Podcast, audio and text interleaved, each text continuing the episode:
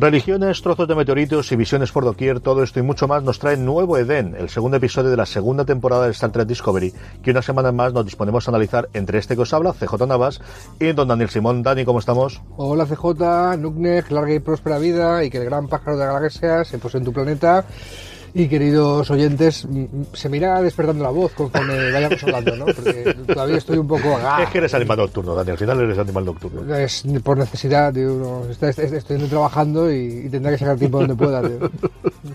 Dani nos ha cogido aquí en su santa casa para grabar esta mañana y hablar del segundo episodio, mm, y que no se me pase, lo, lo apunto en las notas para contarlo al principio, el segundo episodio de la segunda temporada, que es el primero de esta temporada que dirige Jonathan Frakes, que ya estuvo en la primera temporada dirigiendo el episodio 10, volverá a dirigir parece que el episodio 9, porque hubo ahí una movida de fechas, coincidió más o menos con todo el follón de los showrunners en su momento, en un episodio que es puro Star Trek en nueva generación, ¿eh? eh sí, o, serie clásica sin más puras, ¿eh? Porque esto de... es, el episodio de la semana, es de naturaleza episódica total, es el dilema de la semana.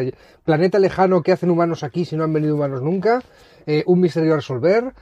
También pinceladas de lo que es una trama. No deja de ser Discovery en ese sentido pero le pedíamos, acuérdate, ¿qué le pedimos a la, segunda temporada? Y le hemos dicho, hombre, eh, todo lo del Orca ha estado muy bien, pero queremos eh, la investigación, el misterio, ¿vale? Que la trama con los Klingons te, impedía eh, explorar ese aspecto de exploración, vaga la redundancia de Star Trek, ¿no? O sea, no, lo veíamos poco. Y tenemos en este caso una doble, eh, lo que es tradicionalmente la trama A y la trama B que se dice en Hollywood, al final incluso la trama C en determinados casos. Aquí tenemos dos clarísimas tramas. La primera, la del Away Team, el equipo que va de investigación a ver qué ocurre en este nuevo mundo que por las circunstancias que ocurren al principio del episodio, que es descubren una nueva señal que parece ser que va a ser la guía, igual que era en la serie clásica o la nueva generación era el, explorar y el volar y a ver qué nos encontramos. Aquí parece que de alguna forma va a ser esta guía de estas eh, visiones, bueno, de, estas eh, señales que están apareciendo y que de alguna forma están guiando, parece al final del episodio, para salvar a gente o para hacer determinado tipo de misiones, junto con esa misión de Tilly del meteorito, que al final las dos se juntan y, y confluctúan en, el final, en el, bueno, en la resolución final del episodio, ¿no? Y como comentaba Dani, sí que tenemos en paralelo cosas que quizás en las, en las series antiguas de Star Trek no teníamos, esa doble trama paralela, una, esa visión de ese ángel, a mí me recuerda un ángel descarnado de la noche con las alas desplegados. A mí me recuerda a Borlon, eh, pero eso es spoileo lo Luego lo hablamos, luego lo hablamos. y que tiene, que tiene Burham, y luego Tilly, que empieza a tener estas visiones con esa compañera suya del colegio, que no sabemos qué ocurre, de cuando después de pegarse el golpe con el meteorito. Hablemos de la misión del Nuevo Den, es la primera misión con el nuevo comandante, en la que Pike eh, comanda, y en la larga tradición de los comandantes de Star Trek, nos saltamos la primera directiva, todavía no llamado la primera directiva, porque todavía no hemos llegado, pero ya nos damos la primera directiva. La primera pero ojo, ojo, ojo. Creo que es la primera vez que la primera directiva, y podemos hablar un poquito de esto, eh, la sacan en Discovery a pasear. Yo creo que sí. Creo recordar que la primera temporada no lo recuerdo yo que la, que la comentasen. Exactamente. Eh, la primera directiva, desde los tiempos de Kirk Spock y compañía en los 60, se establece que es la flota estelar, cuando llega a un planeta eh, que no está en su desarrollo tecnológico óptimo, no interfiere, no hace un contacto con ellos, se oculta porque cualquier contacto con gente del futuro, entre comillas, va, va a alterar el desarrollo de esa sociedad, ¿no? Eh, experiencias previas tuvo la flota estelar y tal. Y sí, muchas veces la trama es a ver cómo se las ingenia el capitán para sortearla, reinterpretarla, eh, hacerle una transversal, eh, hacerle una enmienda y yo, yo te lo acepto, ¿no? O algo por el estilo. El, en Enterprise no había primera directiva todavía, no, se había probado en la, como Enterprise está situada cronológicamente antes que lo que estamos viendo en Discovery, que lo que vimos en la serie clásica y en adelante. Eh, pero, pero es un, vamos, es un meme de Star Trek, es un parte del paisaje de la serie, parte de su universo, ¿no? El, de hecho, hay, capítulos sobre, oh Dios mío, había unos antropólogos viendo con un dispositivo de ocultación a esta sociedad primitiva y tal, ¿vale? ¿Cuál es el punto eh, a partir del cual sí que pueden tener contacto cuando alcanzan la tecnología suficiente para viajar más allá de la velocidad de la luz. O sea, la velocidad warp, ¿no? El motor de cubratura, como, como le llamen las traducciones. El, lógicamente la, la, sociedad de la sociedad está de humanos del siglo XXII o XXI, ¿no? Que, que se encuentran allí en el, en el, cuadrante beta. El cuadrante delta, lejísimos del terreno de la flota estelar creo que dice Pai que tardarían 120 años en llegar. Estilo, ¿no? Yo creo que era más incluso, pero sí, un- una cosa por el estilo. Y se ven obligados a utilizar de nuevo el motor de esporas, que lo teníamos totalmente abandonado, que yo pensaba que no íbamos a utilizarlo. Pero el pobre Stamets lo convence muy rápidamente Sí, sí, de no, necesitamos cinco minutos para llegar al dicen, planeta. Dicen, está, eh, esto no estaba prohibido, no lo había prohibido el fotoestelar. No. Sí, pero, pero soy- Necesitamos. pero soy el capitán de Enterprise. Aquí las reglas del fotoestelar son para los demás.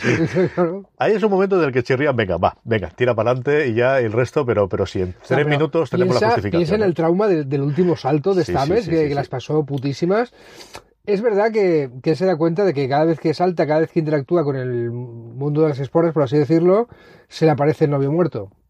Y, solo me- y, y tiene una conversación con Tilly en el que le confiesa que, que, bueno, Que quiere volver allí, que al final está- quiere y- volver al sitio está donde referir, sí, eso es lógico. y que está a gusto. Y bueno, sí, eh, eh, Stamets, que, que por cierto en el último capítulo sale de refilón, que casi no sale en el último capítulo. Sale al principio, está- tiene el cabreo después, que tiene toda la pinta de no ha podido ver a, a- a lo que él esperaba en, en esa última visión que ha tenido en el viaje con, con las esporas, Mm. y posteriormente sale al final para ayudar a Tilly. En- justo al final en el puente vuelve a aparecer para echar una mano cuando tienen que buscar una solución para ver qué ocurre con Pero estos tú- meteoritos que tenemos a cerrar. ¿Tú que sabes más de la metahistoria de la serie que yo? ¿Esto es que Anthony Rapp, el, el actor, ha tenido un problema? No, hasta yo tengo o- conocer, no. De él está además como, como actor, él tuvo toda la movida, fue al final el que descubrió todo el escándalo de Kevin Spacey en su momento, Sí, que, sí, que sí. le había eh, acosado cuando él era todavía crío y hasta donde yo tengo conocimiento no hay la gente que está contratada como él, que es el de los que aparecen en los nombres en los títulos de crédito, esos están a disposición de la, de la serie siempre sin ningún tipo de problema, porque el guion consideraron que no tenía que ir por ahí o que querían darle otra, Mm. otro trasfondo o querían utilizarlo de otra forma a lo largo de las siguientes semanas. Hablemos de la, de la misión que tenemos en Nuevo Edén. A mí me ha gustado muchísimo. Me ha gustado mucho ese planteamiento de Edén de nos salvó alguien y como no sabemos que nos salvó, vamos a adorar a todas las religiones por igual hasta que descubramos quién es. Y ese que el rebelde sea el científico y dice no, esto tuvo que tener una base científica, no pudo ser un dios ni pudo ser una intervención divina, tiene que haber y durante 200 años mi familia, que al final esta parte de la familia, ha mantenido esta sonda mandándole un mensaje hasta que me lo creo y ahora como ya habéis respondido ya puedo descansar, ¿no? Es muy de la guardia de, de Juego de Tronos de por fin Sí. mi guardia ha terminado. Sí, el, el diálogo ciencia versus fe, versus no de contra, sino frente a, ¿no? El, es un otro, otro tópico recurrente en Star Trek. O sea, hay muchos capítulos que van de esto. Roddenberry, no sé si era una persona religiosa, el fundador de Star Trek, el, el creador, pero sí espiritual, desde luego. El, en Babylon 5, y a veces las comparaciones son odiosas, sí que hay gente que es eh, religiosa full, full spirit, ¿vale? O sea, high Y level. luego lo tenemos en Espacio Profundo 9, donde quizás más, más explora. Sí, de- de con la religión de los Bayor. En, en, en Babylon 5 van un poco más allá porque sí que hay humanos que tienen que profesan algunas de las religiones que tenemos Ujú. ahora, ¿no? Pero, pero eh, creo que también es las primeras veces en Star Trek que vemos a gente religiosa, aunque sea con ese sincretismo de unir a todas las religiones, pero abiertamente religiosa con religiones que conocemos, no los bayoranos adorando a sus profetas o, la, o los klingons adorando a Keiles, ¿vale? El, no es una religión inventada, eh, lo que estamos viendo aquí, y eso no es normal, pero, pero ese diálogo ciencia versus fe es interesante. Lógicamente, la, la gente de la flota estelar, pues son gente, eh, hombres y mujeres avanzados del futuro, con una evolución, y que muchas veces eh, pues se interpreta que eso supone per se un alojamiento de la religión, ¿no? Hay otras tesis que, lo pueden ver así, pero no supone un alejamiento de la espiritualidad, por decirlo de alguna forma. Y aquí, pues, eh, convive bastante bien. Y lo que sí que me ha sorprendido es el respeto que tiene un hombre del siglo XXIV como Pike a- al respecto, ¿no? De, de no, no debe ser mainstream esto de seguir una religión en, en la Tierra en el siglo XXIV. No tiene pinta, ¿no? Y, y Pike se muestra muy respetuoso, ¿no? Muy, muy, muy, eh, muy respetuoso de la diversidad, ¿no? De tú crees lo que quieras, que yo crea lo que quiera. Tiene las dos o tres conversaciones que tiene con, con Michael, eh, hablando de ahí, y Michael toma la posición que todos cabríamos esperar, y es cierto que al final necesitas un antagonista, ¿no? Al final, simplemente por sentido del guion, y Pike, del cual conocemos tantis- tan poquísimo de, de cuál es su historia, de cuál ha sido su bagaje, más allá que, que es de origen californiano y que lo, lo que conocemos de la serie original, sí que le da el contrapunto de argumentarle, ¿no? De, de, de esto es lo que tienes que entender, igual de no podemos darle porque tenemos esta primera orden, antes de que se cambie al, al nombre más conocido como primera para poder funcionar. En paralelo a todo eso, tenemos la historia de Tilly y, y yo creo que aquí es una cuestión clara de Tilly es un personaje que ha despuntado clarísimamente la primera temporada, que es posiblemente el más querido por la audiencia. Está chupando cámara, ¿eh? Que igual que todos los demás, eh, igual que en el primer episodio hablamos de cómo por primera vez se dice el nombre de toda la gente que hay en el puente, y aquí incluso le dan algún pequeño papelito, una de ellas va en el Away Team a, a visitar el planeta, y las otras tienen bastante más diálogo. Aquí Tilly es, bueno, pues empieza a ser el personaje, un personaje principal, como hasta ahora no había tenido peso desde luego la primera temporada. Sí, yo creo que es fan favorite. Es fan favorite y está chupando cámara eh, ahora mismo. Ya te digo que, que me choca que, que un actor eh, mucho más reconocido, con trayectoria más estable, como Anthony Rapp, no esté chupando más cámara que Tilly. No sé si, si, si es un tema de guion o hay algo detrás. Eh, pero como a ti y a mí nos encanta Tilly, no vamos a quejarnos de, en absoluto. ¿eh? De hecho, le, le, dedicaron uno de los sortrex que, que, comentaremos en otro, en otro audio. ¿no? El primero, de hecho, está totalmente dedicado a ella. Yo creo también en la línea de, de, vamos, sabemos lo que podemos hacer. Lo que ocurre en las series al final, que hasta que no tienes el papel, el, el personaje y lo unes con el actor y ves que es capaz de hacer el actor con esas cosas que le has dado. Venía precisamente hoy oyendo a, a Mark Bernardin y a, y a, Kevin Smith en el programa que hacen en YouTube. Lo venía oyendo en formato podcast porque iban dando. Fatman Billón. ¿no? Eh, sí, Fatman Billón. Y, y, comentaban algo parecido a eso. De hecho, el Bernardin estaba hablando sobre eh, Baltar, porque está haciendo ahora los recaps uh -huh. con eh, sobre, Babilo, sobre Battlestar Galáctica desde el principio uh -huh. y de cómo el personaje de Baltar va cambiando mucho desde la miniserie a la serie posterior porque no sabían el actor que tenían delante y lo que era capaz de hacer. Y yo creo que con Tilly en Star Trek Discovery sí. les ha ocurrido algo similar. Yo creo, eh, es de estas cosas que no tengo, tenemos escritas y se me ocurren hablando contigo y lo, lo dijimos en las reviews de la pasada temporada. A mí el caso de Tilly me recuerda al de Hiro Nakamura en uh -huh. la primera temporada de Héroes porque allí todo el mundo estaba amargado, todo el mundo, oh, tengo poderes, qué mal, ¿vale? Y Hiro era el único que disfrutaba de la situación y era feliz con eso, y de alguna forma reflejaba la alegría de los espectadores al, al ver una serie con los parámetros que querían. Y a Tilly le pasa un poco lo mismo, oh, Dios mío, estamos en la flota estelar, todo el mundo amargado por ahí en la, en la Discovery, y Tilly es la única que está feliz de estar ahí. Y encima ha tenido esos flashes de, de, de su yo en el universo espejo, eh, en el que le daban un, eh, que tenía un puesto de mando, que seguía la carrera de, avanzar hacia eh, lo que es el escalafón de mando y se sintió cómoda con esa idea. Y de hecho, el, personaje lo están evolucionando para allá. Eh, me, se me apunto el programa para tal. Ay, Dios mío, he metido la pata, esto no me expulsará el programa de tal, eh, desde luego es el camino de. Vamos a ver su evolución, ¿no?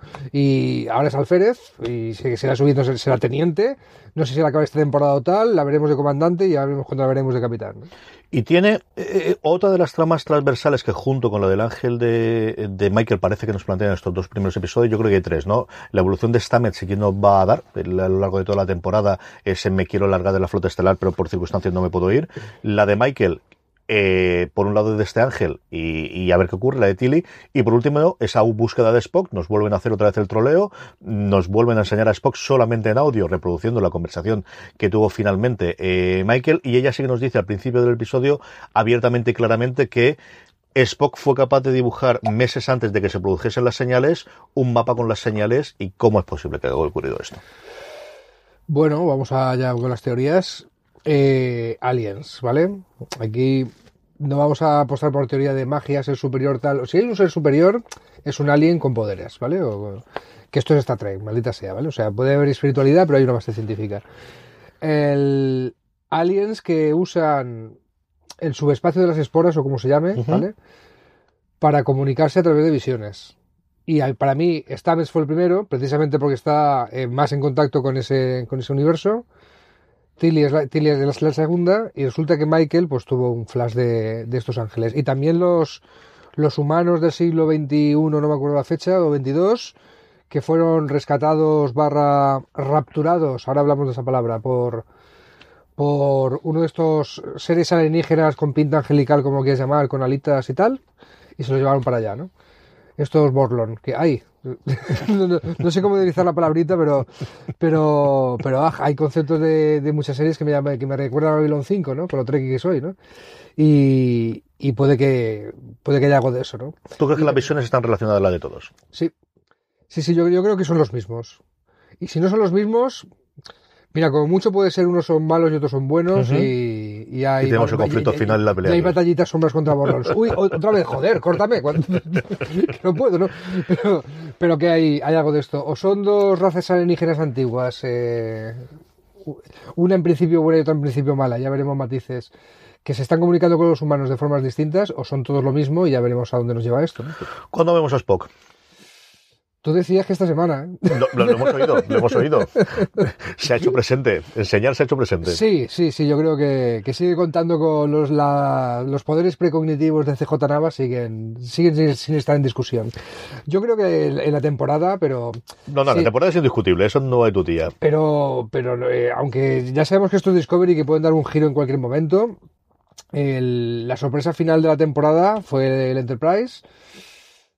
¿Qué sorpresa tenemos para el final de esta temporada? Yo, yo creo que puede ser perfectamente. ¿eh? O sea, No, yo creo que es porque tenemos que verlo antes, sobre todo por los trailers. Yo no he leído ninguna de las sinopsis de que hay abiertas ya, no en Netflix, pero por ejemplo en Wikipedia sí que las podéis encontrar, y desde luego la página web eh, oficial tiene que estar. Ahí sí que os prometo que no he leído nada, pero sí que he visto los trailers de, de la temporada. Yo no creo que se vayan a guardar teniendo a Spock hasta el final de los, se supone que 14 episodios, que es como al final parece que ha quedado la, la segunda temporada, eh, tanto tiempo a Spock. Yo creo que no lo vamos a alargar mucho más, pero después de la de esta, no te digo yo que nos vayamos de troleo hasta el cuarto y el quinto. No lo sé, la verdad es que, que no lo sé. ¿Alguna cosa más antes de que vayamos al correo de los lectores? Porque sí, aunque no lo crean de que somos el último programa, hemos vuelto a tener el correo de los lectores y podremos anunciarlo y leer alguna de las O cartas. sea, a Julián Clemente le encantaría esto de correo de los lectores. Suena muy de los, en la época de Comics Forum. Sí, suena así, sí, suena así. Pues eh, vamos con ello. ¿Qué nos dice la gente? A ver, vamos por allá. Los que hemos recibido esta semana son a través de los comentarios de iVox, que es una de las formas de llegarnos. La otra es directamente, bueno, que nos comentéis en redes sociales, eh, en fuera de series, allí donde colguemos el programa, o eh, escribirnos a Star Trek Discovery arroba, eh, fuera de series.com, que también nos llegará. Gonzalo nos dice que un programa genial, pues data, a mí me encanta la canción de Enterprise, la encuentro muy acorde con la filosofía de Star Trek. Muchas gracias, La Gonzalo. canción, ¿te ha gustado? Al final, lo único que he oído realmente política en su momento fue con, eh, con Enterprise. El resto, yo creo en general siempre ha gustado mucho, ¿no? Eh, sí, pero el- supongo que se refiere a, a la de- al, al tema principal de la serie Enterprise, Sí. lo que suena antes de cada capítulo, que es la única vez que hay una canción con letra. Con letra y Con le- eso es. que y la moderna, la- y si no es un guitarra. score, es una banda sonora de Jerry Goldsmith generalmente o de alguien de ese calibre, ¿no? El, sí, vale, la letra. eh, el- hemos tardado mucho tiempo por la humanidad en llegar de aquí a allá. eh, tengo fe en el futuro, tengo fe en tal. Sí, sí, es una letra muy tricky. En aquel momento, lo- musicalmente creo que ya, ya está, empezaba a estar pasada de moda cuando Ajá. se, cuando se metió, ¿no? O sea, en la época de finales de los, de los 90, el indie por acá, la electrónica por allá y. Y Un Sexo del Futuro hace una canción pop, muy pop, producida pues como a principios de la década. Esto la- a la, eh, la gente que conozco que entiende de música le, le chocó, ¿no? Pero, pero fue una probatura que hicieron y, sí, lo que es la letra estoy de acuerdo con el, con el colega. Y, y me alegro que te haya gustado. A mí es una canción que me gusta, eh, pero es cierto que me choca cada vez que la oigo cuando, cuando veo algún episodio de Enterprise. Me, me tira de para afuera. Igual que el resto me mete y jamás la saltaría. Yo creo que Enterprise es de las pocas sintonías que en un momento he saltado. o que Sí, pero te, te- te- te choca igual que escuchas una canción de los 80 ahora en la radio cuando no estás escuchando algo de esa época y te Puede choca ser. porque es otra, otra, otra cosa. Pero, pero insisto en que ya, ya empezaba a estar un poquito musicalmente pasada de moda cuando salió. Y ahora sí, la letra muy tricky, tiene, tiene razón Gonzalo. Sí. Citocrom nos dice, geniales como siempre, Dani, gracias por todos tus apuntes, ya que para alguien que se ha introducido en el mundo de Star Trek por Discovery se agradece mucho. Muchas gracias, esa era la idea, que, que no se asustara los 700 y pico horas de Star Trek y por ahí para poder acercarnos a esta serie. Y es lo que hacemos CJ y yo, pero no lo personalices en mí. CJ sabe de, de Star Trek pues casi tanto como yo, más. Lo que pasa que, que en este papel de, de que él es el reportero de charachero, me hace preguntas, yo respondo, ¿no? Pues él tiene pillada mucho mejor la dinámica de hacer radio y de hacer podcast y, y sale así, pero Que la estrella eres tú, Dani. Pero que no, no, no, no, no, antes- cuanto antes lo que no acepte, parezca, mejor todo, no, y ya está. que no parezca que, tú, eh, que yo sé más de Star Trek que tú, es mentira. Sí, sí, sabes mucho más de Star Trek, yo, quieras o no quieras. Eh, ¿Algún comentario más del episodio antes de que vayamos a, a qué esperamos para el tercero? Yo espero otro caso de la semana, ¿vale? Y a lo mejor va de esto, ¿eh? Oh, otra señal. Oh, estaba en el mapa de Spock. Oh, ¿cómo llegamos allí? Con el motor de esporas, ¿vale? Y, y está Metz. Pero voy a ver al novio, pero voy a ver al novio, ¿vale? No sé si alguien más tendrá visiones de, de gente que le cae bien de su pasado, como igual que le ha pasado a Tilly, o, o qué. Pero espero otro caso de la semana. Espero que la trama avance poquito a poquito pero no sé cómo era la naturaleza episódica. Y soy un poco, un poco pesado, porque esto eh, lo digo siempre que me dicen qué esperas de, qué espero de la serie, qué espero de tal. Quiero, quiero que no se olvide qué es Star Trek, quiero que no se olvide el factor de, de descubrimiento, de exploración.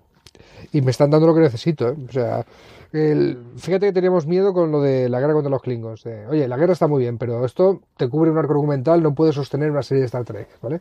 Te puede sostener una temporada, como una- o, o unas cuantas, como pasó con Espacio Profundo 9. Pero Star Trek es otra cosa y Star Trek es esto que nos están dando, ¿vale? De, no sabemos qué narices nos vamos a encontrar en ese planeta. Vamos a ver qué, vamos a ver qué hay ahí. Y hasta de hay un guiño, ¿eh? Cuando Pike dice. Eh, eh, iba a decir engage, ¿no? Que es lo que decía Sí, Picard sí, sí, para tal, ¿no? Lo que eh, lo que dice lo que dice es otra cosa, pero hace como un como una arenga, ¿no? A la, a la tripulación y empieza diciéndoles be bold, ¿vale? Sed osados.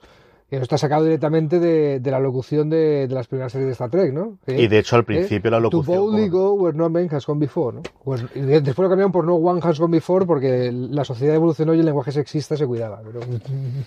Y Michael también hace un, un principio de, en el, en el primer episodio, que lo comentamos en su momento, que también comienza prácticamente como comenzaba la, la serie clásica o las series posteriores. Yo creo que eh, la naturaleza episódica ha llegado para quedarse. Yo creo que ese es un mandamiento que llegó desde muy arriba, no sé si de la cadena o de los propios guionistas o del propio Kurzman, una vez que se hace eh, mano de este va a ser la estrategia a partir de ahora. Y sí, tenemos estrategias horizontales y tenemos tramas horizontales que duran o toda la temporada o mitad de temporada hasta que lleguemos a Spock. Eso yo creo que es la gran duda de, por dónde va a ir, pero clarísimamente vamos a apostar por la naturaleza episódica y lo han demostrado hasta ahora que lo saben hacer muy bien. O sea, que, que le han Y- cogido el pulso claro, y le han cogido el Y punto. cuesta más, ¿eh? Cuesta más que, que no es que te, tienes una idea y la desarrollas a lo largo de 20 capítulos, tienes que tener una idea todas las semanas. Y tenemos muchos personajes para hacer. Yo creo que vamos a tener semana de episodios del personaje por descubrir. Yo creo que tenemos a mucha gente en el puente en el que va a ser igual que ocurría en el resto de la serie, en el que tenemos el episodio de Data o el episodio de, de La Forge o el episodio de Troy. Me voy a la nueva generación porque es lo primero que me viene a la cabeza. Pero el episodio de tal, eh, yo creo que eso lo vamos a encontrar también. En, Sí. esta, en esta temporada vamos a tenerlo. Y yo creo que sí que vamos a tener avance en alguna de las tramas, especialmente la de Tilly. Yo creo que vamos a saber bastante más de qué ocurre con su amiga y por qué tiene su amiga y si eso algo tiene relación con el contacto que tuvo con alguna de las esporas a final de la primera temporada Tilly, que tiene toda la pinta de que sí, y en eso estoy de acuerdo contigo, que al menos la parte de Stamets y la parte de Tilly sí que va toda unida al, al motor de esporas y al, al, a lo que han ellos eh, han estado haciendo en, en Ingeniero en los últimos tiempos. Y tengo ganas de ver a Tig Notaro, que lo vimos en el primer episodio, ha desaparecido, y tengo ganas de volver a ver cómo monta cosas dentro de la Enterprise y cómo pone Oh, las sí, cosas a punto. Que no Eso hemos visto nada de la, la ingeniera que rescata en el capítulo anterior está. eh, no- queremos saber más de ella. La echo de menos, la echo Hombre, de menos. eh, eh, Perdidos tenía sus flashbacks para ir descubriendo cosas de los personajes y aquí tenemos las visiones de, de lo que yo creo que son alienígenas que, que se comunican de esta forma, ¿no? Con, con visiones de su pasado. Eh, los profetas de Exploración Profundo 9 hacían algo parecido, pero no con tanto recuerdo personal extraído de la mente barra alma de la persona con la que contactan, ¿no? Es una forma muy distinta de, de enfocarlo, pero, pero sí, estas visiones también son la excusa para que nosotros descubramos más del pasado de los personajes.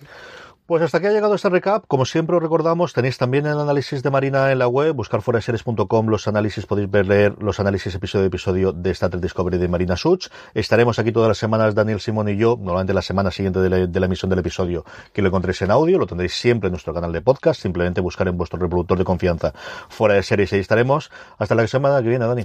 Hasta la semana que viene y dejarnos los comentarios que los disfrutamos muchísimo.